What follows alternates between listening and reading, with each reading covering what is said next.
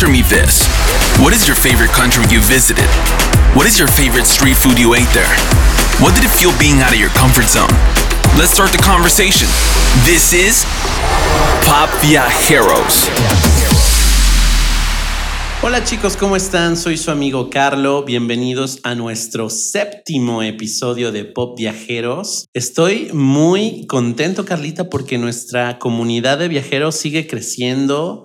Tenemos escuchas en varios países ya y sorprendidísimo. No sé tú, ¿cómo, cómo, has visto esta, esta nueva aventura? Sabes que estoy muy emocionada eh, de ver cómo, bueno, eh, cada vez nos escuchan más en diferentes lugares. Bienvenidos a nuestro podcast desde allá, desde nos, donde nos están escuchando. Y bueno, principalmente saludos a nuestros amigos en México, a todos los que viven en Querétaro. Pues muchas gracias por escucharnos y igual y un día se convierten en pop viajeros, igual que nuestros invitados aquí. Así es. Y vamos a darle una bienvenida cálida, porque cálida debe de ser, puesto que Claro. nuestra invitada viene de un país caluroso, Guapachoso. guapachoso, con muchas plantas, selva, animales, eh, bueno, Un país sudamericano que sale del ordinario. exactamente, me robaste las palabras.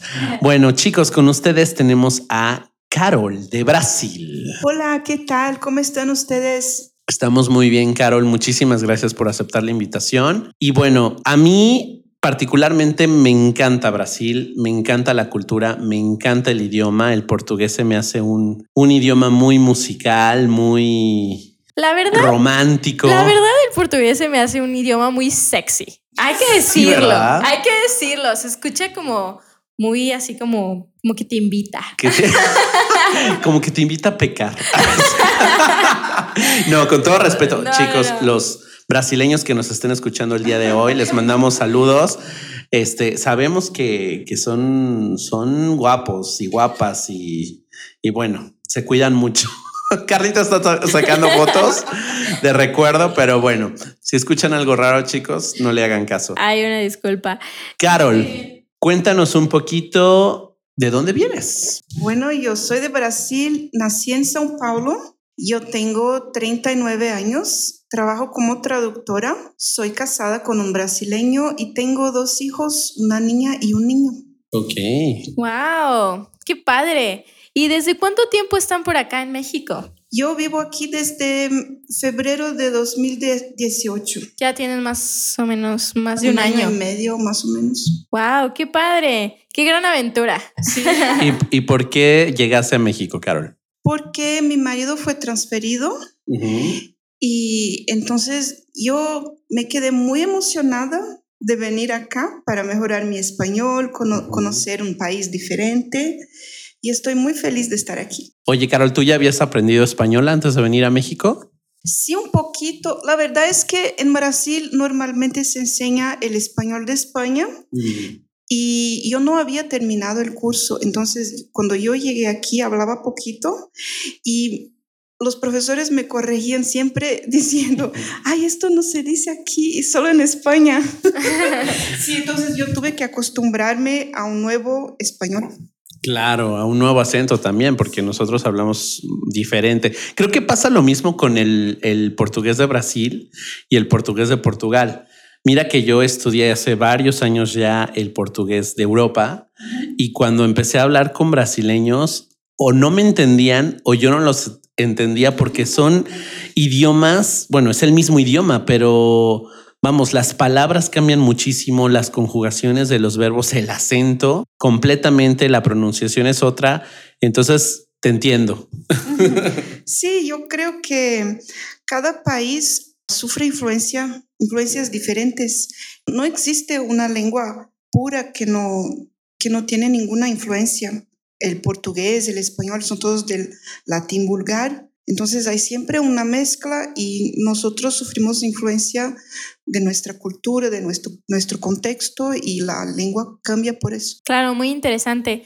Oye, Carol, y platícanos un poquito del shock que tuviste, bueno, tú y tus hijos y tu esposo al llegar a México? Ah, yo creo que no fue, el shock no fue tan grande porque somos todos latinos, calurosos, apasionados. Sí, como que compartimos muchas características, ¿no? Los brasileños y los mexicanos. Sí, has dicho que el portugués es, ah, es sexy, pero en Brasil también creemos que el español es muy sexy. Ah, Es bueno saber eso. claro. Sí, entonces yo creo que lo más diferente fue, por ejemplo, aquí en México se come más picante. Los niños llegaban de la escuela diciendo, mamá, no, no, te, no te vas a creer que los, mis compañeros de clase traen para comer en el intervalo frutas con chile. Ah. bueno, sabes que no eres la primera extranjera que nos habla de la fruta con chile, porque, bueno, tuvimos por acá a Beth en el episodio número uno que no podía creer que le pusiéramos chile a la fruta. ¿Cuál es tu opinión? ¿Te gusta o se te hace una grosería? no, es que todavía no estoy acostumbrada. Hay partes de Brasil donde se come picoso también, pero mm. yo soy de una parte de Brasil donde no se come tan picoso. Entonces, cuando como muy picoso, empiezo a sudar. Sí, claro. No, a mí me gustaría acostumbrarme, entonces poco a poco voy subiendo el picante. Claro. Oye, Carol, eh, bueno, hablando de, de, tu ciudad o de tu, de tu lugar de origen, Cuéntanos un poquito. Eh, entiendo que es Sao Paulo, ¿verdad? ¿De dónde vienes? Sí, es una ciudad muy grande, muy llena de gente. Hay mucho, mucho tráfico, tránsito. Es, es, un poco parecida con Ciudad de México. La cultura es diferente, la, la lengua es diferente, pero es una ciudad muy grande, casi la misma cantidad de gente viviendo allá que en Ciudad de México. Entonces fue parecido. Fue la primera Ciudad de México fue el primer lugar donde llegué en México y me pareció, es muy parecido a São Paulo. Ok, entonces no fue como tan grande el shock o el, el impacto de, de como mover. Que no al inicio. De mudarte, ¿no? De un país al otro. Yo creo que no. Algunas cosas a veces pasan diferentes, son diferentes, pero en general no fue un gran shock. ¿Qué ha sido lo más curioso que te ha pasado desde que llegaste a México? Por ejemplo, la idea que algunas personas a veces tienen de Brasil. Por ejemplo, un día yo tomé un Uber y yo estaba un poquito triste porque yo había peleado con mi vecina. Y yo empecé a contar al chofer de Uber y él se rió de mí y, y me dijo, pero ustedes los brasileños son muy felices. Yo, ¿por qué? El por qué ustedes hacen el amor todos los días. y él me dijo, yo tengo un primo que fue a Brasil y encontró dos mujeres y se casó con las dos. y, y, viven muy felices y las mujeres no pelean y se, dan, y se llevan muy bien. Y yo le dije, pero esto no es tan común como piensas en Brasil. La, verdad es que es muy raro. No, yo no conozco a nadie. No tengo ningún prejuicio. Prejuicio. sí, Pero la verdad es que no es así. La gente, hay mucha gente, no solo en México, pero en todo el mundo, que piensa que las brasileñas son muy abiertas, muy abiertas. Pero no es tanto así, ¿no? Yo no conozco a ninguna pareja trieja. Oye, bueno, pues eso es sorprendente hasta para nosotros. Claro, sí, los estereotipos, ¿no? Típico. Yo creo que aquí en México también tenemos varios de Brasil, ¿no? Bueno, yo no tenía ese que me, que me cuentas de, de este chofer que opina que son muy abiertos en Brasil, pero bueno, eh, entiendo que son muy apasionados del fútbol, que les encanta ¿no? A la mayoría es el deporte como más popular, ¿no? Que a toda la gente le gusta bailar. Bueno, pero igual y es algo como en México. O sea, también dicen que los mexicanos somos súper apasionados del fútbol, pero de mis amigos te puedo decir que el 10% son los que les gusta el fútbol. Sí, o sea, yo que odio el realmente- fútbol. yo Perdón, también. eh, a los que les encante. O a mí sea, no me gusta. Sí, la verdad, o sea, eh, igual y también como dices, es un estereotipo. No sé, eh, ¿qué tal en Brasil? ¿Les gusta mucho el fútbol? O bailar samba. Bueno, sobre el fútbol, sí, a mucha gente le gusta el fútbol. Yo vi la diferencia, por ejemplo, cuando hubo, cuando hay partido de fútbol aquí en México importante, yo salgo en la calle y están todos muy silenciosos. En Brasil, cuando hay partido de fútbol importante jugando, es un- mu- hay mucho ruido en la calle, la gente grita, sale a celebrar en la calle y aquí no. Entonces yo pensé, quizás no, a ellos no les guste tanto el fútbol. No sé. Ok. Bueno, supongo antes, yo me acuerdo cuando era niña, de los equipos como muy sobresalientes aquí de México. O sea, sí es como que cada quien tiene su equipo, ¿no? Y entonces, sí, cuando jugaban, pues y anotaban un gol, sí se escuchaba en la cuadra, ¡Gol! ¿No? Todo el mundo gritando.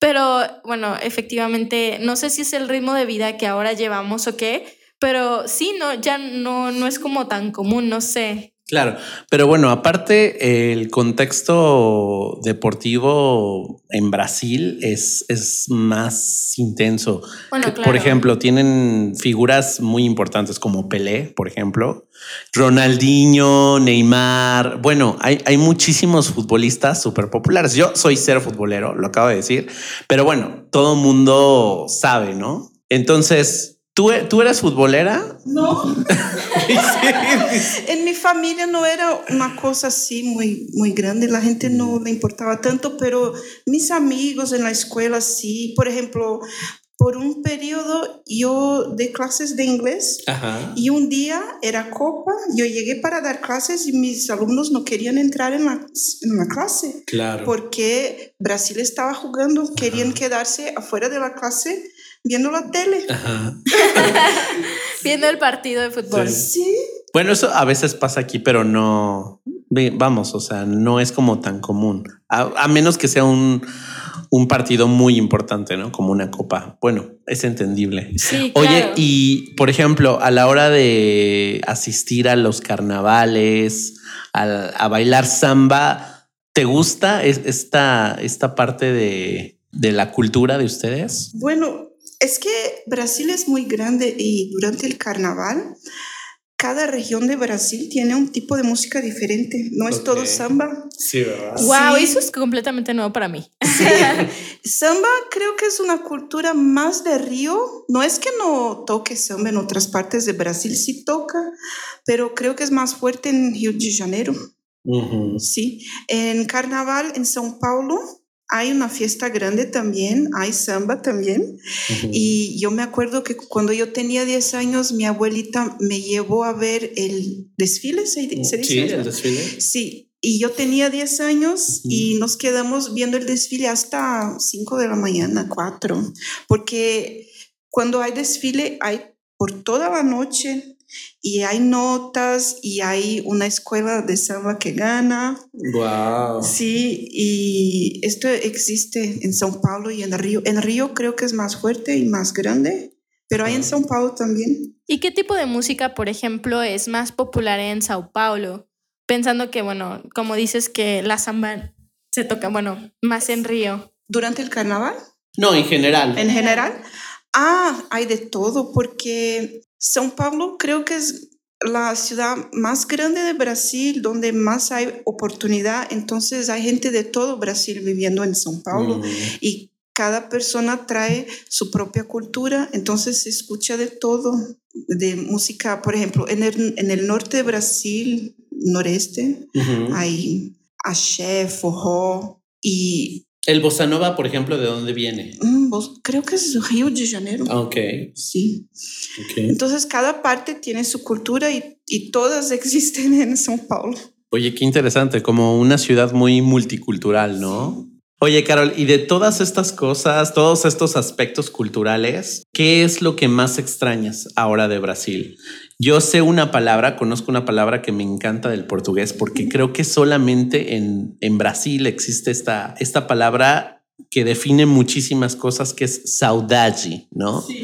¿Cómo definirías tú la palabra saudade y cuéntanos qué es lo que más extrañas de Brasil, que es el verbo extrañar el que más se asemeja esta, al significado de esta palabra, ¿no? Creo que sí. Yo creo que es un saudade es una mezcla de nostalgia y de cuando te extraña algo. Sí, es una mezcla, pero es el sustantivo, ¿no? Yo creo que no, yo no conozco este sustantivo en otras lenguas, en español o inglés. Creo que la palabra más cercana en español sería nostalgia. ¿Nostalgia? Pero no es exactamente, ¿verdad? Lo mismo. Pero a ver, ¿cuál sería eh, la nostalgia tuya por, por Brasil? La comida. La comida. Porque hay cosas que para hay cosas de Brasil que no puedo hacer aquí porque los ingredientes no existen en México. Ajá. Sí, por ejemplo, pan de queijo, Ajá. a mandioquinha. Ajá. Sí, esta es la comida y, claro, la familia. Yo extraño a mi familia. Claro. Y bueno, es, es bien, bien difícil cuando estamos lejos, ¿no? La familia, principalmente los amigos, que siempre pues extrañan. Como dicen en inglés, este, homesick. Ah, sí. Igual, y, bueno, no sé si eso significa. Es que justo eh, es, esos términos caben como que en, en un idioma por su contexto, ¿no? Y a veces en México no los entendemos porque no, los vivimos tanto, ¿no? O sea, ¿A qué edad nos salimos de casa acá en México? A los 20, pues ¿no? En Estados Unidos o en Europa se salen desde muy corta edad y, por eso existen esos términos como homesick, ¿no? Pero acá en México, pues, ¿no? Así como saudade, que debe ser algo muy particular en Brasil. Claro. Sí, y saudade no es solo de casa, puede ser de personas, de cosas, de animales, de, claro experiencias, de todo. Qué interesante las lenguas. y bueno, y de la comida, háblanos de la comida, ya que no puedes como cocinar todo lo que más te gusta de Brasil, ¿cómo ha sido tu adaptación con la comida mexicana? Bueno, cuando yo como fuera de mi casa, yo siempre tengo que preguntar si algo pica. Claro. Pero la verdad es que la definición de pica para un mexicano es diferente de la mía. Sí, claro. Cuando, me dicen que no, no pica nada, siempre pica un poco. Siempre. siempre me hace sudar. es porque yo creo que cuando se está acostumbrado con el picoso ya no se siente tanto. Claro. Y por eso dicen que no pica nada, pero sí. no, aparte, bueno, al mexicano le gusta, así que se te duerman los labios y que te empiece a dar calor. Un día yo, yo dije a mi esposo, vamos a un italiano para variar un poco, porque imagino que no va a picar, ¿no? en México, quién sabe. Sí, pero, pero sí picaba. Yo creo que la comida, eh, sí, el restaurante era italiano, pero era adaptado, adaptado al gusto de los mexicanos. Entonces hay que preguntar siempre, pero no solo preguntar, pero probar un poquito. Claro. Sí. ¿Cuál es el platillo que más extrañas de tu tierra? Pão de queijo. Pão de queijo. ¿Sí lo pronuncié bien? Pão de queijo. Sí, sí. Hay que tomar cuidado. si no haces el sonido bien anasalado, puede parecer pau que es un, trozo de madera. Y puede también significar otras cosas. Ya sé.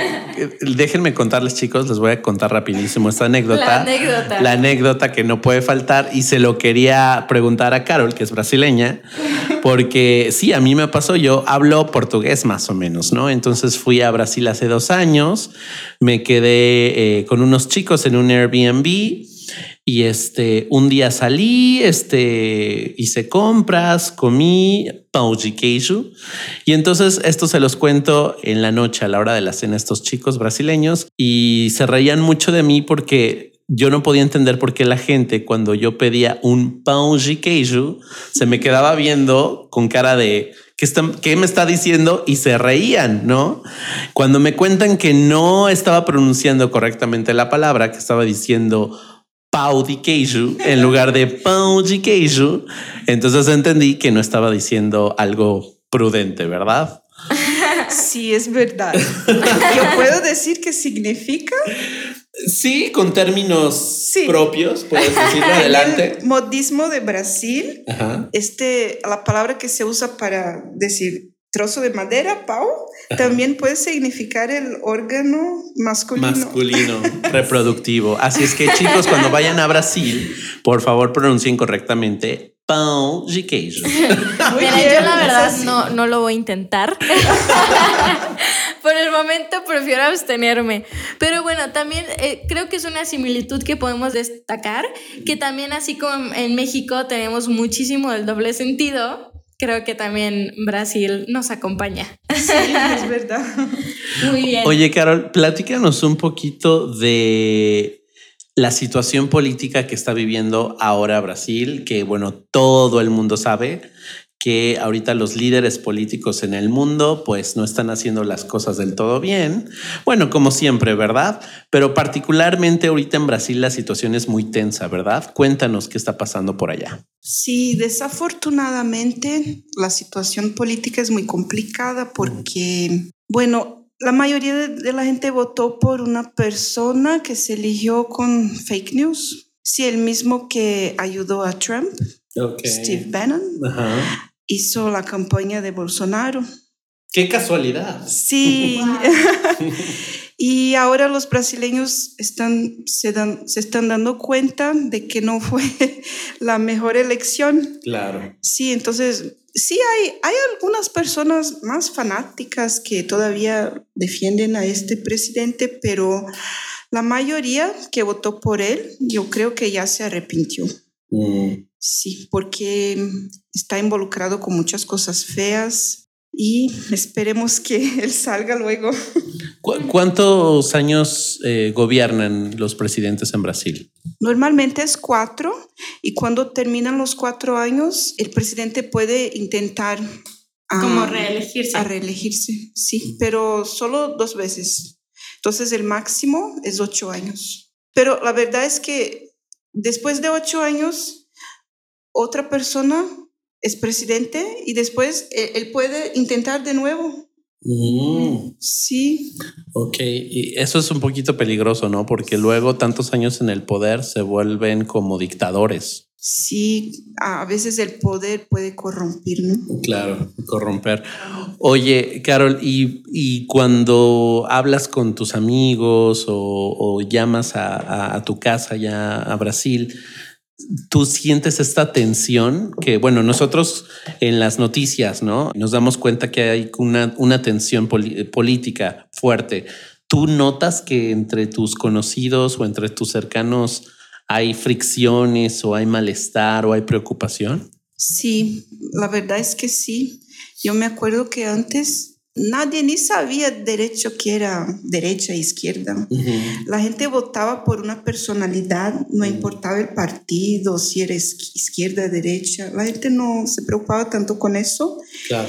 Y hoy en día sí, hoy en día está muy polarizado, hay mucha gente que pelea y deja de hablarse por política en la familia y entre amigos. Es muy triste. Por eso mejor no hablar de política ni de religión con los, con los amigos, ¿verdad? Y ni con la familia. Sí, claro. Oye, pero bueno, eh, hablando de religión, tocando un poquito este tema. Que no, Carlita, que religión no. Digo, no, no es para cierto. saber, porque i- igual y por allá tienen algunas otras costumbres, Claro. este, que en México, por ejemplo, aquí en México somos más como católicos, protestantes, y en Brasil, ¿cómo es? ¿Qué es como lo más sobresaliente o en tu experiencia, qué hay de la religión por allá? Bueno, oficialmente Brasil es un país católico, pero claro que existen muchas otras religiones. Yo creo que todavía la mayoría es católica, pero el número de, ¿cómo se dice?, evangélicos, creyentes, está creciendo mucho en Brasil. Pero también tenemos muchas otras religiones como religiones afro, afro-brasileñas. Al menos en todos los, los barrios donde he vivido, había una casa de religión afro-brasileña, había iglesia católica, había iglesia evangélica, había casas espíritas también, que es algo grande en Brasil también. Ah, creo que hay bas- bastante diversidad religiosa en Brasil. No hay guerra por eso, pero a veces hay prejuicio entre los más fanáticos. Ujú. pero hay de todo, sí hay de todo. Y, y, también es, la gente en Brasil, no todos, claro, hay gente que es más estricta, pero hay mucha gente en Brasil que no es tan estricta con religión. A, a la gente le gusta ir a, a, la iglesia o algo así, pero no es estricta. Por ejemplo, mm. hoy mm, quiero ir a, a la iglesia católica, voy y mañana puede que yo va a una casa de, de religión afro-brasileña. Esto existe también mucho. Entonces hay como una apertura, ¿no? Hacia la diversidad religiosa o espiritual. Sí, claro que no todos, pero sí, yo conozco a mucha gente que, que es así. ¿Y tú profesas alguna religión? Yo fui criada espírita. Pero hoy en día ya no sé qué soy, pero yo sigo teniendo mucha curiosidad sobre este, estos temas de espiritismo, pero yo creo que no sigo. La, verdad es que los espíritas no se no, el espiritismo no es considerado una religión por los espíritas. Es como que una filosofía que tiene un lado religioso, pero sí hay mucha gente que considera que es una religión. Bueno, yo ahí tengo una duda porque este, siempre tengo que salir con mis preguntas, ¿verdad? yo la verdad es la primera vez que escucho esta como espírita y este afro brasileño. En realidad es la primera vez que, que, lo escucho. Yo soy muy curiosa también de estos temas. ¿Por qué nos das una breve como idea de qué es esto, por ejemplo? Bueno, religiones afro brasileñas son, creo que son religiones que tienen mm, su raíz en África, pero se mezclaron un poco con la cultura de Brasil. Y el espiritismo es basado en los libros de Allan Kardec, que es de Francia. Ok. Sí. Pero ¿cuáles son como los fundamentos o, o la filosofía de, de, de, la religión, por ejemplo, de los espíritas? Ah, por ejemplo, lo que pasa es que en la época de Kardec empezaron a haber muchos fenómenos y la gente no sabía muy bien explicar cómo funcionaban y Kardec decidió estudiar esto. Y por ejemplo hay un libro donde hay preguntas a los espíritus, entonces Kardec hablaba con medium, se llama medium, mediums, mediums, mediums de, de medios diferentes y hacía las mismas, las mismas preguntas a medios diferentes para ver las respuestas. Él quería usar el método científico. Mm. Sí, entonces hacía todo tipo de preguntas como ¿qué es Dios? Si hay vida después de la muerte, todo tipo de preguntas así. Y después él eh, colectaba, recogía todas las respuestas para ver si son iguales. Y si, si eran iguales, para él era prueba de que eh, eran verdad porque los medios no se conocían. Ok, entonces como algún mensaje divino de alguna sí, de un, fuerza. o... de un grupo de espíritus que intentaba transmitir conocimientos a la humanidad para ayudar a que crezcamos. Sí. Interesante.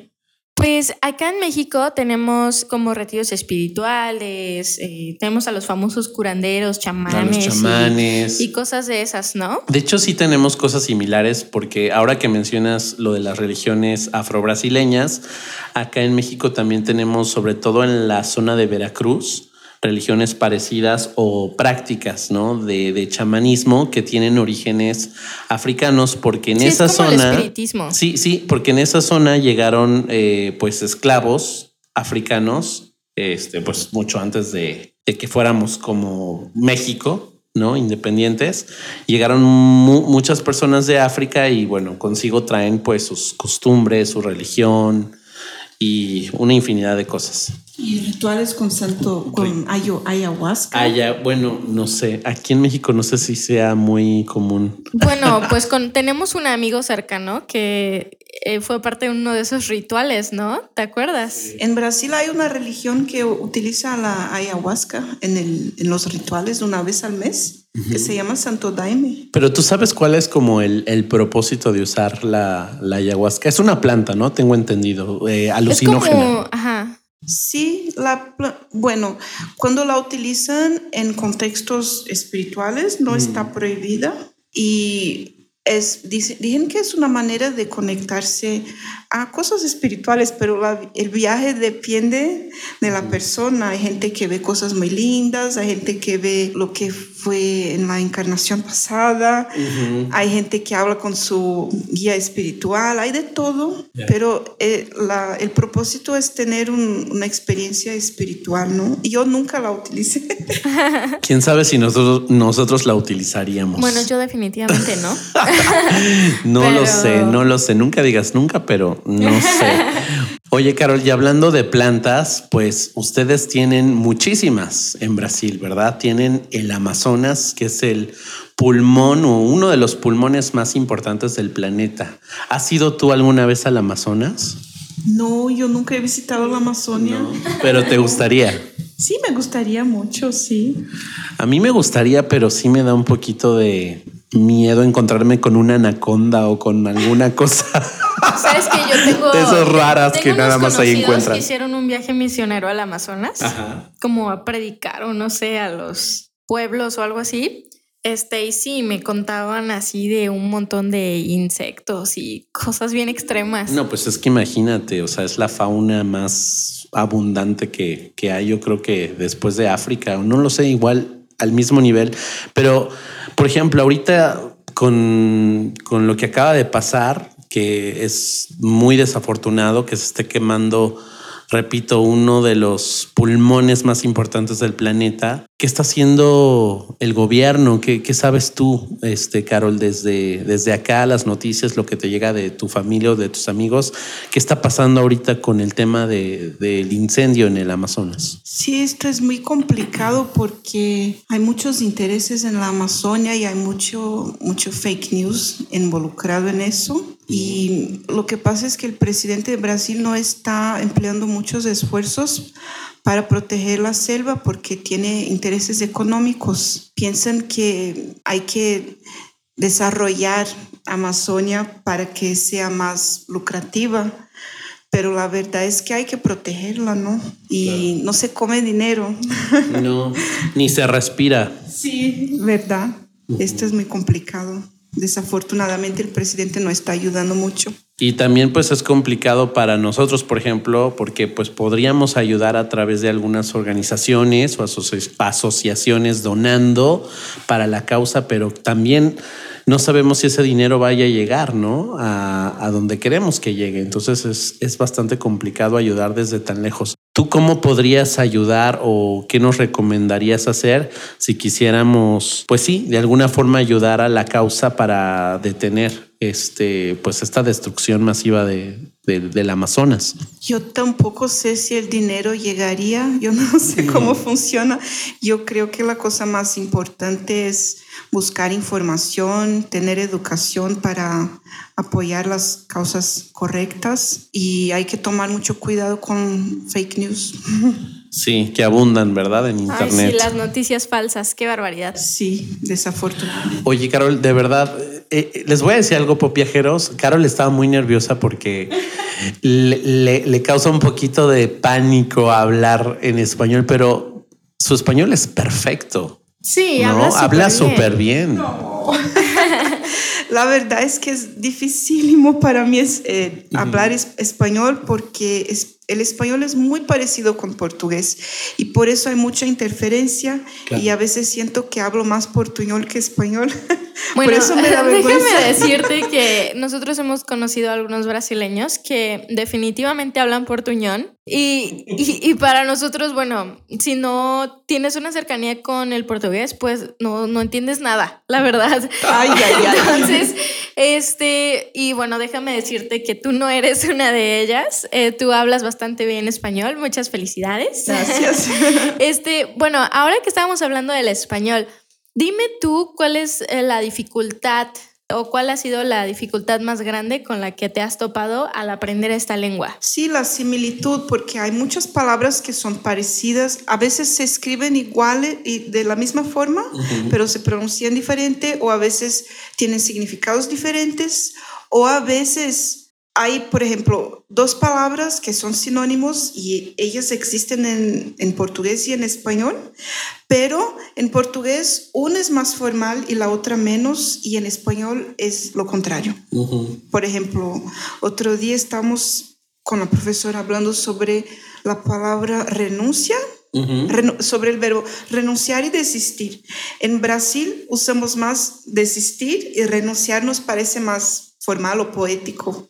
Ah. y en español es, lo contrario, ¿no? Dicen más renunciar y no, desistir. Entonces hay muchos detalles. Claro. Por ejemplo, pronombres no usamos tanto en portugués. Existen los pronombres, pero en la lengua, lengua hablada usamos menos. Para escribir usamos más. Nos parece más formal usar muchos pronombres, pero en español no, no se usan todo el tiempo y, siempre se me olvida. claro. Y, también los falsos cognados. Bueno, para los que no, no sepan qué son los falsos cognados, son estas palabras que son exactamente iguales. O sea, tú las ves escritas. Por ejemplo, vamos a ver eh, la palabra borracha, ¿no? En español si tú la ves escrita en portugués, se, escribe exactamente igual, pero tiene significado diferente. Y la pronunciación es diferente también, pero tú ves y dices borracha. Que pues está tomada. Está tomada o, o, sí, ¿no? Se le pasaron las copas. No, borracha significa goma, o sea, goma para borrar. ¿Y cómo se pronuncia? A ver. Borracha. Borracha. Borracha. y así un chorro. O sea, me acuerdo que tenía una amiga que me decía, a mí me dio muchísima risa el primer día que llego a México y veo un periódico que dice presunto asesino. Porque presunto es jamón jamón en portugués. Entonces, ¿cómo que el jamón asesino? No, ya se le explicó que presunto no tiene ese significado en español. Pero bueno, así como esas palabras, muchísimas, ¿no? Hay muchísimas. Por ejemplo, cachorro. Ah, sí. En portugués, perro es cachorro y se escribe igualito cachorro, pero en español, cachorro es el perrito. El, perrito, el niño del perro. claro, no necesariamente es el perrito bebé, el chiquito, no es un perro normal, ¿no? En portugués, ah, cachorro. Pero bueno, al final me encanta el portugués. Ay, sí, es un idioma muy, muy bonito. Sí. Oye, pues ya se nos va a acabar el tiempo, Carol. Este, pero pues te tenemos que preguntar, eh, como siempre, nuestras preguntas de cajón. Cuando regresas a Brasil, me imagino que algún día volverás. ¿Qué es lo que te llevarías en la maleta del corazón a tu tierra de México. Tres cosas que te lleves de México para Brasil. Las tres cosas. Bueno, la alegría del pueblo mexicano, la manera más relajada mm. de manejar el tiempo. la impuntualidad, no quiso decir, pero... Sí, pero es bueno que, que, no sean tan estresados como nosotros en São Paulo. Los brasileños no son en general tan estresados, pero en São Paulo un poquito más. Y la comida diferente, hay muchas cosas interesantes en México y los paisajes, la naturaleza, hay muchos lugares lindos aquí, los amigos, la gente de la escuela donde yo estudio, hay muchos donde yo estudio, hay muchos profesores padrísimos ah, que me ayudaron mucho a aprender español y ahora estoy aprendiendo francés. Wow. Sí, entonces la comida, todo. Voy a extrañar a todo. Bueno, pero todavía vas a estar un buen rato aquí, ¿no? En México. Sí, espero que sí. Entonces, a gozar y aprovecharlo, ¿no? Pues bueno, pop viajeros, este ha sido un episodio más.